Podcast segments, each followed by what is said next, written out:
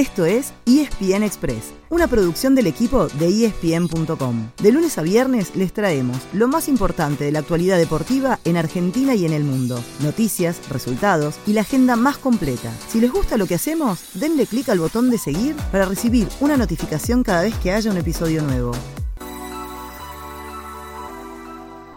Va a sacar la pelota Perrone, Perrone en combinación con Hanson. Está habilitado, atención que se viene. Fernández va.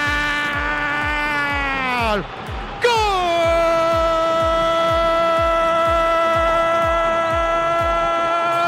¡Gol de Vélez! Lo hizo Fernández, contraataque como esperó. El técnico olfateó con los que estaban afuera. Uno para Vélez, cero para Talleres Fernández Loiza. La Copa Libertadores ya tiene un semifinalista argentino. Anoche, Vélez derrotó 1 a 0 a Talleres en Córdoba y como también había ganado 3 a 2 en la ida, se metió entre los mejores cuatro del torneo. En un partido muy cerrado, el gol llegó faltando 10 minutos y lo hizo Julián Fernández, que también había marcado el de la victoria la semana pasada. El pibe de 18 años entró desde el banco y en una de las primeras que tocó aprovechó un gran pase de Lucas Hanson para dejar en el camino al arquero y definir. Ahora el Fortín enfrentará al Flamengo, que también se impuso en los dos partidos de su serie y eliminó al Corinthians. Por el otro lado del cuadro viene Estudiantes, que esta noche buscará que La Plata sea una fiesta. Desde las 21.30 el pincha recibe al Atlético Paranaense con el que igualó sin goles en Brasil. Si avanza a semifinales, tendrá otro rival brasileño, el bicampeón Palmeiras, que después de dos empates y de terminar el partido de vuelta con nueve jugadores, dejó en el camino en los penales al Atlético Mineiro.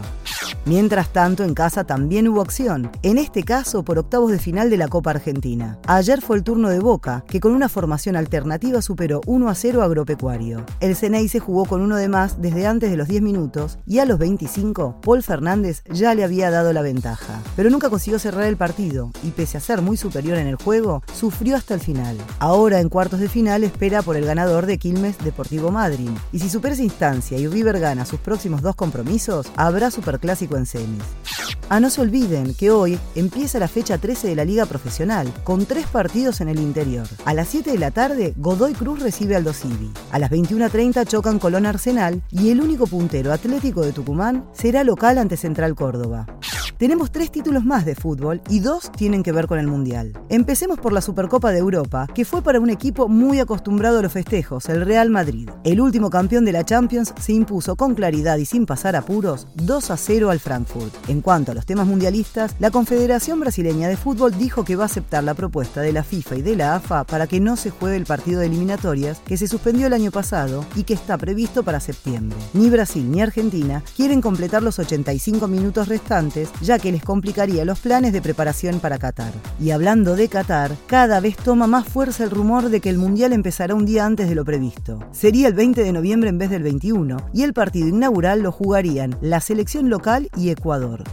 Nos vamos contándoles que el Masters 1000 de Montreal se quedó sin argentinos, ya que ayer cayó en la segunda ronda Diego el Peque Schwartzman. Mientras tanto, en el mismo torneo, pero de la WTA, perdió Serena Williams, quien un día antes había anunciado que seguramente se retire después del US Open. La noticia provocó una revolución en la venta de entradas. Y en la reventa también. Para que se den una idea, si el lunes se habían vendido poco más de 3.000 tickets, el martes ese número subió a 16.500 y los boletos de 35 dólares para el primer día de competencia ya se están ofreciendo en la reventa a más de 7.000 dólares. Ese fue el final del episodio de hoy. De lunes a viernes, al comenzar el día, les contamos lo que pasó y lo que se viene en el mundo del deporte. Los esperamos en el próximo episodio con mucho más y ESPN Express.